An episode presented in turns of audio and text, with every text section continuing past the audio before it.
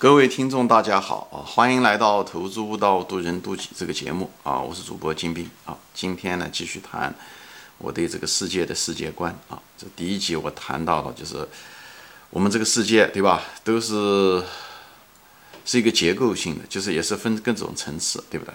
任何一个东西像金字塔一样的，对吧？从质子、中子组成电子组成的原子，由原子组成的分子，对不对？分子组成各种各样的。呃，结构吧，啊，化合物啊，组成了各种各样的大的分子，像氨基酸啊这些东西，对不对？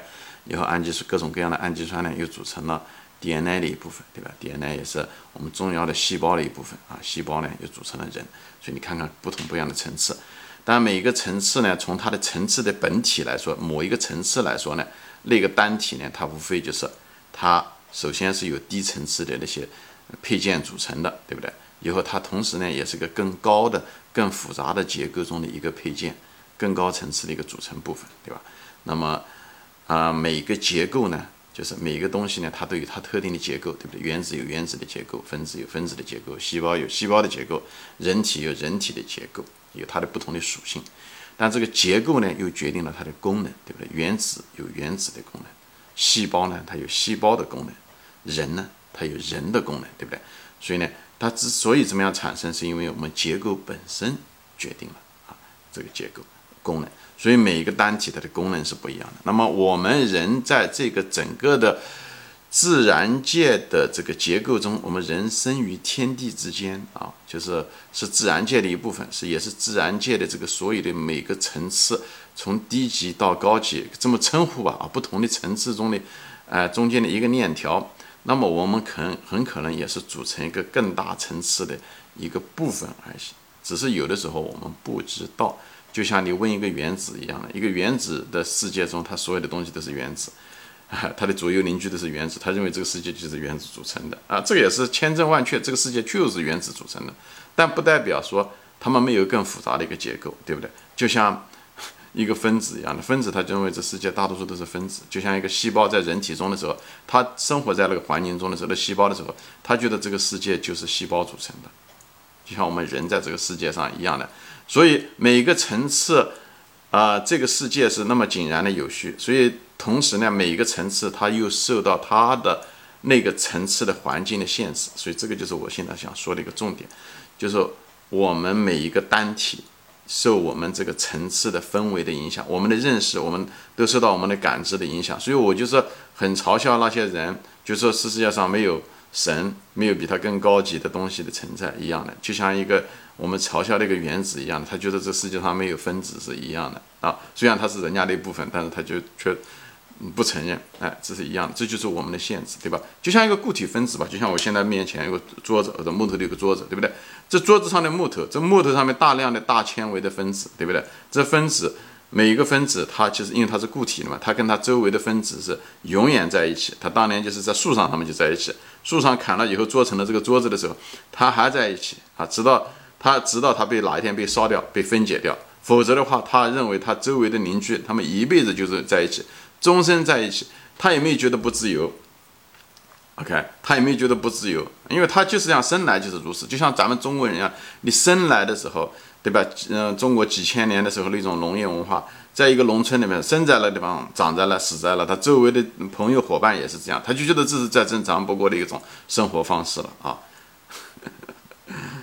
但是现在人可能又不一样，对不对？那么这个，所以他觉得正常，就是习以为常。习以为常，习惯就就一样，因为周围都是这样，所以他就习惯了。他也没觉得他受到了限制，其实他就是受到了巨大的限制，对不对？要是从一个，比方是从空气的一个分子的角度来说的时候，那空气中，比像这个氧氧氧气分子，对不对？它在空气中不断的游动，风吹过来，它就跑到那，一会儿到这，一会儿到那，对不对？以后它就是可能很自由，对不对？它可能就觉得这个。这个木头上面的这个这个东西才才是不正常，木头中的这个分子才不正常，一辈子就守在那，动都动不了，对不对？那么这个空气中的这个分子，他觉得，哎，这个才是正常的方式，天天游来游去的，对不对？就像现在现代人生活一样的，住在一线城市的年轻人租房一样的，今年哎在这住，明年在那住，哎，他觉得那个才是正常的生活方式。所以到底是是这个分子，对不对？这个木头中的这个分子是在监狱中的这个家伙，呃，是正常的呢，还是？在天天游荡的那个东西才正常的，这个就不一定。但是呢，人们往往对这个世界的认识呢，都是以从自己的角度来做，从自己的来角度来判断，说这个世界是好还是坏。所以我就是说嘛，人也好，任何一个东西都有局限性，因为你在这个宇宙中，你只要诞生，你就在那个层次中，你在那个层次中的时候，你就有这种局限性。无论你是一个固体的木头中的一个分子也好。还是一个原子也好，或者是你诞生中的人体的某一个细胞也好，还是你诞生的是一个人也好，无论是生在，呃中国的啊某一个中国人也好，还是是生在一个非洲的一个人也好，还是在生在美国的南部的一个人也好，你都是一样，你生下来的那一个时间点和空间就决定了你的局限性，所以人。对吧？我们动物这些东西，分子、原子，我们不不追究它了。但作为一个人，你生活在这个世界上，你对这个宇宙的看法，你对这个世界的看法，这是你世界观的一部分，也是你人生态度的一部分。就你必须要知道，你，我们都是有局限的。我们生下来，首先受我们那个层次的影响。首先，我们是人。以后呢，在空间地理上面，我们可能是某一个国度、某一个性别，又有这种局限性。所以这，因为这个也是宇宙的本质决定的，因为宇宙本身是有层次的，所以我们一定在层次之中。所以这东西我们都要很清楚啊，就是。就是说什么呢？就是不要有的时候，就是说最重要的是不要自大，不要认为我们生活在我们的躯壳中，我们就像那个原子一样的，我们周围就是这个世界啊，就是原子世界或者是分子世界，像人一样的，我们觉得这个宇宙就是人是最聪明的啊，没有比这人更聪明的，呃，那个 UFO 是不存在的啊，没有上帝啊，我们就是怎么样怎么样，这就是一种自大啊，就听了很可笑，就像那个自大的原子一样的啊，所以人就是说。这个为什么？这个很重要，因为我们如果没有了这种自大啊，知道自己的意识到自己的局限性，这样的话，我们就不会自大和傲慢，这样我们对很多世界的判断就会好很多。我们因为人类进化的结果，我们天生呢有自大。我在别的节目中说过，这也就是为什么很多人自大跑到股市上来，明明知道百分之七十人赔钱，他还是跑来，就是被他欲望的驱使，他认为他比别人聪明，他比别人懂，所以呢，容易自大。自大的结果大家都知道，股市上大多数人都赔钱。所以，我们人类有这种倾向。所以我在这地方就是要自，就是跟大家说一下的，就是说，我们要意识到自己的局限性，这个是智慧的开始。以后这样的话，我们想东西的时候，不永远不是只是从自我感来想。这样的话，我们会迎欢迎批评。以后我们考虑问题的时候，会通过别的角度去考虑，从对方的角度去考虑啊，从一个整个社会的角，就从多个角度多个，因为这个是是我们人的这个特殊的一个功能。这个我跟原子跟分子不一样。我们讲，我们是一个复杂的、更高级、更复杂的结构，所以我们拥有更多的功能。就是我们最我们的肉体其实没有那么好的功能，和狗都不如。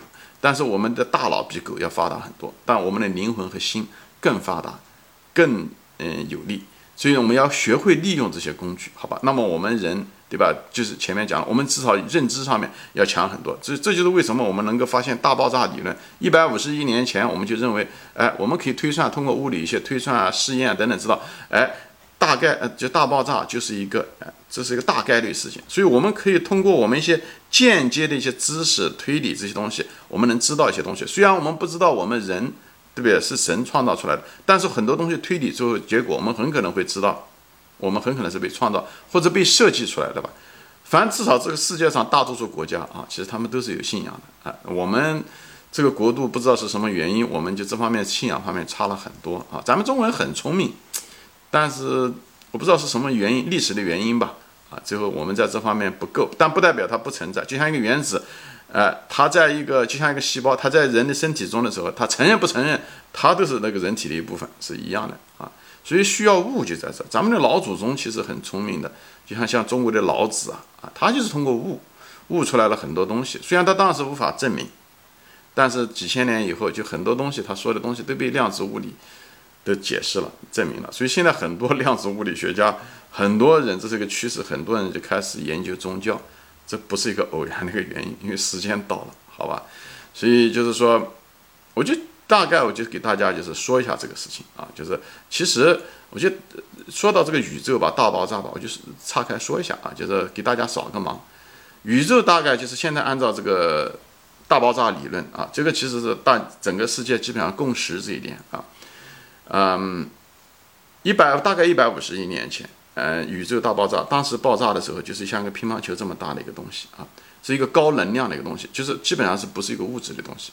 它爆炸了以后，在扩大的空过程中，它就产生了所谓的空间，就产生了宇宙。所以以前是没有空间的啊，只有这种高能物物理的东西。高能量的一个东西，它被爆炸了以后，它才产生空间，在扩张的过程中才产生了所谓的空间的概念，产生了空间。这过于复杂，我就不想讲了。我因为这地方毕竟不是讲，嗯，量子物理的东西啊。那么我就给大家一个科普一下。以后大概按照宇宙的年龄吧，啊，大概一两秒钟以后，这个那个高能量的东西呢，就温度稍微降了，它那个温度就它那个能量非常非常大，因为最后靠这个乒乓球产生了无数的银河系。哦，产生了无数的银河系，以后每个银河系有那么多太阳系，对不对？我们这个地球属于太阳系的一部分，你可以想象，从那个一点点大，你是无法想象的，对不对？我知道这无法想，但是被科学基本上是被证明是可行的。所以你不管你脑脑袋里面能不能认知，你如果想象不出来，不是这个事实的本身有什么问题，而是很可能你脑袋的想象力有限。这就像你你脑袋中很难想象有神是一样的，这是我们的局限。就像那个蚂蚁有局限性，不知道。呃，人类说加减乘除他听不懂一样的，就像那个原子，你跟他说，呃，嗯，这个原子无法感知人一样的啊，他就连细胞他都感知不了，这是一样的。我们人也有很多东西我们感知不了，我们在宇宙中属于宇宙中的一个一个组成吧，那么就一定有局限性。我就在这地方谈的就是这个东西。你如果无法理解，哎，这个被科学基本上是被已经被不是讲证明嘛，就可行吧。整个宇宙可以说成乒乓球这么大，你如果这一点无法理解，我相信你无法理解神是一样的，是因为我们的认知，我们大脑的局限性的问题，不是因为这个东西不存在，好吧？那么我也没办法证明像有神存在啊，我只是跟你说，我们认为神不存在也是一种也是一种信仰，因为。我们没有这个能力知道。我们如果说我们说一个东西不存在，这样宇宙不存在，首先我们得知道宇宙有多大，对不对？我们这一点都不知道，而且我们连地球都没有离开过。如果我们就是说这个除了地球之外没有东西，呃，是创造了我们，这是我们的自大，只能说明这个，没有说明不了任何别的东西啊。就像我们现在，我们的认知感知本身能力就非常有限，以后我们又没办法到那些地方，呃，而且我们生活也就这么七八十年，以后就说这个宇宙不存在，那那只能说。傲慢，对吧？你只能说无知，就是别的我不知道该怎么样解释啊。所以呢，嗯，那么就回到这个宇宙的历史啊。那么就是过了一秒钟以后呢，是发生了什么事情呢？就是从那种高能量物质以后，突然这一秒钟以后就产生了什么呢？就产生了物质，就产生了物质。本来是能量体，以后就变成物质。因为知道爱因斯坦已经证明了这一点，物质和能量是互相转换的啊。呃，物质可以转换成嗯那个能量，能量可以转换成物质。所以这个东西是个不争的事实啊。那么一秒钟以后，那些能量体呢，就就会变成了什么？就变成了一种物质。其实物质还是能量，讲白了还是能量，只是我们认为它是物质，就是所谓的电子。电子实际上也是个能量团，它只是可以在一起跑动而已，它就是一种概率的一种能量团。哎，你要这样理解就行了。只是我们认为，我们给它一个名字叫做电子，给它一个概念，给它一个符号叫电子，以后也产生了中子、质子。其实这些东西都是所谓的能量团啊，能量团。只是它一种，呃，能量不是那么高的，就是跟当初的时候宇宙大爆炸能量比起来要差，所以它温度一旦降下来，空间一旦拉开的时候，它它温温度降下来的时候，它就会产生这种低温的能量团，就是所谓的电子、质子、中子。以后这些东西呢，大概又过了呃多少年以后，就过了多少分钟以后呢，他们就开始呢就产生了那么，因为他们之间互相撞击嘛，在空中，以后呢就像就像两个泥巴团一样的，它它像两个泥巴团砸在一起，它们就合在一起了。所以这时候呢，一个电子，一个质子，一个中子，他们就一个偶然的机会就砸在了一起，砸在了一起。当然，这这这中间的过程是挺漫长。以后呢，就砸在一起，砸在一起就变成什么呢？就成了那个元素周期表中的第一个，就是氢氢元素啊，啊，气体的氢。哎，这就是为什么要氢，因为它是最轻的。它因为它这个原子中只有一个原子，一个质子，一个电子啊。以后呢？互相之间呢，这些氢元素呢，它们之间呢又互相砸砸成了呢，有偶然的机会呢，两个氢原子砸在一起呢，就变成氦原子，所以这是宇宙就是更重一点，这元素更重一点，对吧？氦大家都知道是两个中子，两个质子啊，两个电子啊，就是这样子的一个过程，就是简单的过程嘛。这么讲，我就不想讲的过细。以后宇宙中最后就是砸到最后的时候，哎，就是那个元素越砸越重，越砸越重，那么就这么一百多个元素，哎，但是宇宙中大多数的都是，哎，就是这几这些东西组成的。啊，原来原子最后大家都知道，对中学物理都学过，以后就是原子组成分子啊，以后分子组成更大的分子啊，以后呢就是这些什么氨基酸啊这些东西啊，哎，呃，细胞啊等等这些东西就开始 DNA 啊这些东西就开始一个个一层一层的像打积木一样的就打起来了啊，就是这样的一个过程。所以这个东西你如果看的时候，我讲的时候原因并不是想描述这个过程，我讲的是这个东西更打积木一样的，更像是个游戏。而不是一个偶然的产生，我想讲，这更像是设计出来的。就包括当初的这个那个原子从那个乒乓球那么一点大，被嘣的一下子炸起来的时候，会产生这么多、这么多、这么多、这么多的世界，而且这么有规则啊，对吧？我们的月球绕着我们的这个，因为因为重力的原因，你嗯绕着地球，地球绕着太阳系，呃，太阳有太阳在银河系，重力重力到现在为止。都没办法证明这个重力到底是怎么来的。我们只知道重力是这个现象。牛顿已经把这个东西重力这个现象已经总结出来了。我们用这个重力这些东西，啊，流动的三大定律，对不对？造就了这个世界，飞机、导弹、登月，我们都用了这个现象。但是到现在为止，是最本质的这个这个万有引力怎么来的？我们到现在都无法解释。牛顿最后花了他一辈子时间在找，都找不到。最后他说了一句话是：是上帝给的。当时好多人。包括现在很多人都嘲笑，搞得不好，他的这个答案是对的。虽然我们解释重力有好多种，呃呃，就是什么引力波啊，这空间的扭曲啊，那个都是理论。至少解释这个万有引力，至少有三四种理论。所以到现在为止，说白了，我们对这个怎么知道，我们到现在为止都不知道这个万有引力怎么回事，这是个巨大的一个谜。虽然所有的物理都建立在这个基础上。但是都不知道，所以我们说我们人不要那么自大。很多学你无论是学过什么所谓的科学什么，就是半不要半瓶子醋乱晃。所以就是说人要敬畏，你知道的越多的时候，你就越觉得自己不知道，你就变得很谦卑。就像人年龄大的时候一样。我以前嘲笑那些年龄大的人，嗯，迷信啊，觉得是不是老了怕死了开始迷信。我现在才发现。因为年龄大了以后，经历的多的时候，你觉得什么都有可能。所以我觉得这地方就是跟镜头前的年轻人说：，你抱持一种谦卑的心。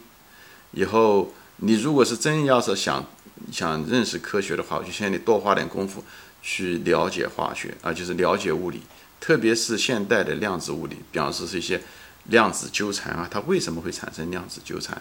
这是一个非常有意思的一个现象。大家有兴趣可以到 YouTube 上去看啊，找本书来看。增加这方面知识，没有调查就没有发言权。一个武断的一个人，呃，一个无知的一个人，他很容易，呃，说那些话其实是没有根据的，就是过于武断。所以，我在这地方分享一个人生的一个态度吧，一个世界观的一个认识，对我对这个世界的观察和感悟，嗯，提供一种大概率事情。哦，你说我知不知道有没有神？我不知道。就像老子当年的时候，他也没办法证明很多东西是一样的，他只是写了他的《道德经》而已。